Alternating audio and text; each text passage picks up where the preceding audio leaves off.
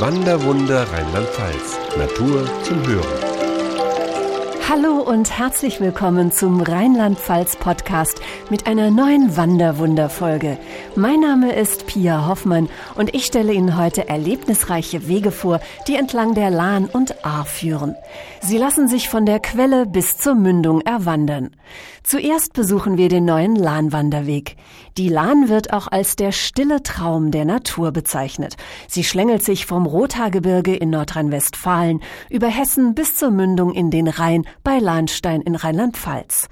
Unberührte Natur, märchenhafte Burgen und Schlösser, reizvolle Städte, diese Vielfalt macht die Strecke so einzigartig, weiß Landteilkenner Reinhold Hasselbecher. Das Quellgebiet im Rothaargebirge, wo die Lahn noch so beschaulich ist, dass man drüber springen kann. Die abwechslungsreiche Landschaft, speziell ab Weilburg, eingebettet durch die beiden Mittelgebirge Taunus und Westerwald, bietet die Lahn so viel Schönes auf dem Wasser, an dem Wasser oder wie wir momentan als Wanderer. Von der Lahnquelle im Siegerland führen die ersten Kilometer durchs Wittgensteiner Land über Biedenkopf nach Marburg. Weiter führt der Lahnwanderweg durch das Gießener Becken bis nach Weilburg. Dort erwartet nicht nur den Wanderer eine Besonderheit, weiß Achim Giersig vom Lahntal Tourismusverband. Äh, Weilburg zeichnet sich aus durch den einzigen Schifffahrtstunnel in Deutschland. Es gibt nur einen einzigen Schifffahrtstunnel und der ist in Weilburg mit 197 Metern Länge. Dahinter gibt es eine Doppelschleuse, damit also das Niveau abgeglichen werden kann. Es führt quasi unter der Stadt durch, der Tunnel und auch unter dem Schloss im Grunde genommen, um halt die Lahnschleife abzukürzen.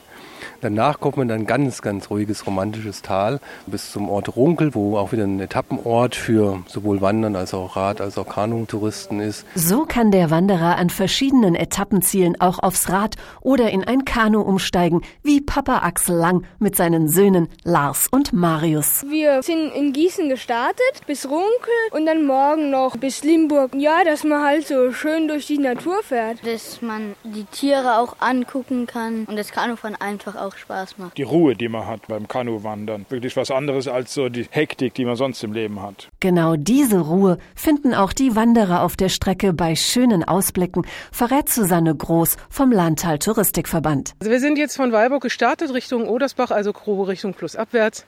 Und nachdem wir den Hause Leifhelsen umrundet haben, müssen wir jetzt oben hin und da geht es halt bergauf. Das ist ein fröhlicher Pfad im Wald, der jetzt hier so ein bisschen zick und zack bis auf die Höhe geht. Man wird aber belohnt, oben gibt es einen wunderbaren Pavillon mit tollem Blick auf die Lahn, auf Saartal und auf die Stadt Weilburg. Doch der Weg ist nicht nur landschaftlich besonders reizvoll, es liegen auch zahlreiche spannende Ausflugspunkte auf der Strecke. In Gießen lohnt ein Abstecher zu Albrecht Beutelspacher ins Mathematikum. Man kann Knobelspiele machen, mit Seifenhäuten experimentieren, es gibt Spiegelexperimente. Ich beobachte immer wieder, wenn Kinder oder auch Erwachsene an einer schwierigen Aufgabe knobeln und plötzlich kommt die richtige Idee. Dann leuchten die Augen und das sind die Momente, die unserem Motto folgen, Mathematik macht glücklich. Leuchten Leuchtende Augen bekommen Kinder auch immer dann, wenn eine Burg auf dem Weg liegt. Hier hat Marco Lupos von der Stadt Braunfels einen Tipp. Bei Schloss Braunfels die zeigen äh, Schlossführungen. Das weiter bieten sie Kinderführungen an. Das ist eine Gespensterführung mit, mit Hermel, dann eine äh, Führung um das Mittelalter herum, dann eine spezielle Betrachtungsweise des Schlosses um die Baugeschichte. Geschichtliche Spuren finden sich zahlreich am Weg. In Wetzlar können Sie auf Goethes Spuren wandeln oder in Marburg die Elisabethkirche, die erste gotische Kirche Deutschlands besichtigen. Doch der Lahnwanderweg an sich ist für Stefan Zindler von der Hessenagentur die größte Attraktion. Wir sind vorhin direkt an der Lahn entlang gegangen und jetzt laufen wir einen relativ steilen Berg hoch. Das heißt, die Lahn ist wunderschön eingerahmt und verläuft in einem ganz lieblichen Tal und das ist definitiv zu jeder Jahreszeit ein Besuch wert. Einen Besuch sollte der Naturliebhaber auch dem neuen Ahrsteig abstatten.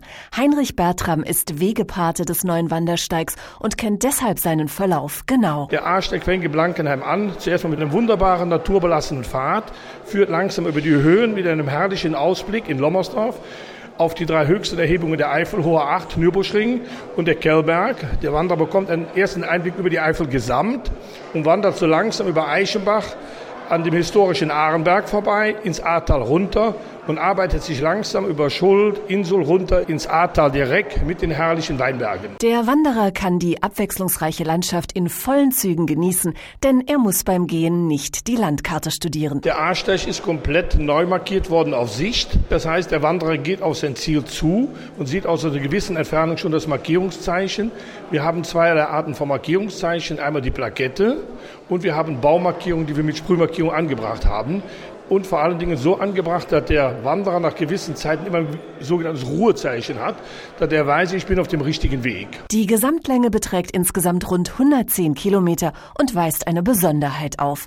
Der Steig besteht nämlich aus zwei Teilstrecken. Die Zweiteilung ist folgende. Von der Quelle bis Kreuzberg Bahnhof ist der A-Steig in weiß-blau markiert und ab Walporzheim bis zur Mündung ist er in weiß-rot markiert. Über vier Wege sind die beiden Teile des Arsteigs verknüpft. Je nach Kondition können sich die Wanderer den für sie passenden Weg aussuchen, so Hans-Joachim Schneider, Autor des Arsteig-Wanderführers. Ich würde sagen, Rotweinwanderweg und Ahrtalweg, das ist für den, der es gerne langsam und gemütlich und nicht zu so anstrengend hat. Die Arsteig-Verbindungswege, das sind wirklich die Wege für die sportlichen Wanderer. Ob über die beiden anspruchsvollen Verbindungswege AV1 und AV2 oder ganz gemütlich, in jedem Fall wird der Wanderer bei der Rückkehr auf den Arsteig mit tollen Eindrücken belohnt. Es ist faszinierend, was man da alles entdecken kann. Also für mich war am, am abenteuerlichsten und am faszinierendsten so zu sehen, wie sich die Ahr eingegraben hat in dieses Ahrgebirge.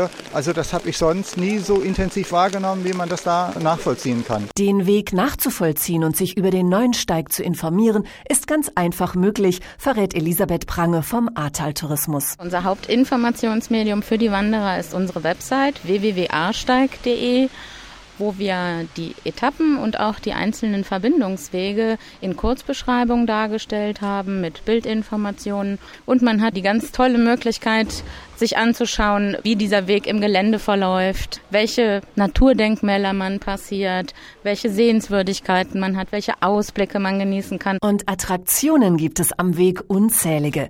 Einen Abstecher in die Zeiten der Römer kann der Wanderer bei Christine Nägler in Bad 9a Ahrweiler unternehmen. Die Römervilla ist eine wunderschöne große Villa Rustica aus der römischen Zeit, die bei dem Bau der Umgehungsstraße zufällig gefunden wurde und die Geschichte von Ahrweiler komplett verändert hat durch diesen Fund. Auch der neue Prädikatsweg wird den Ort verändern.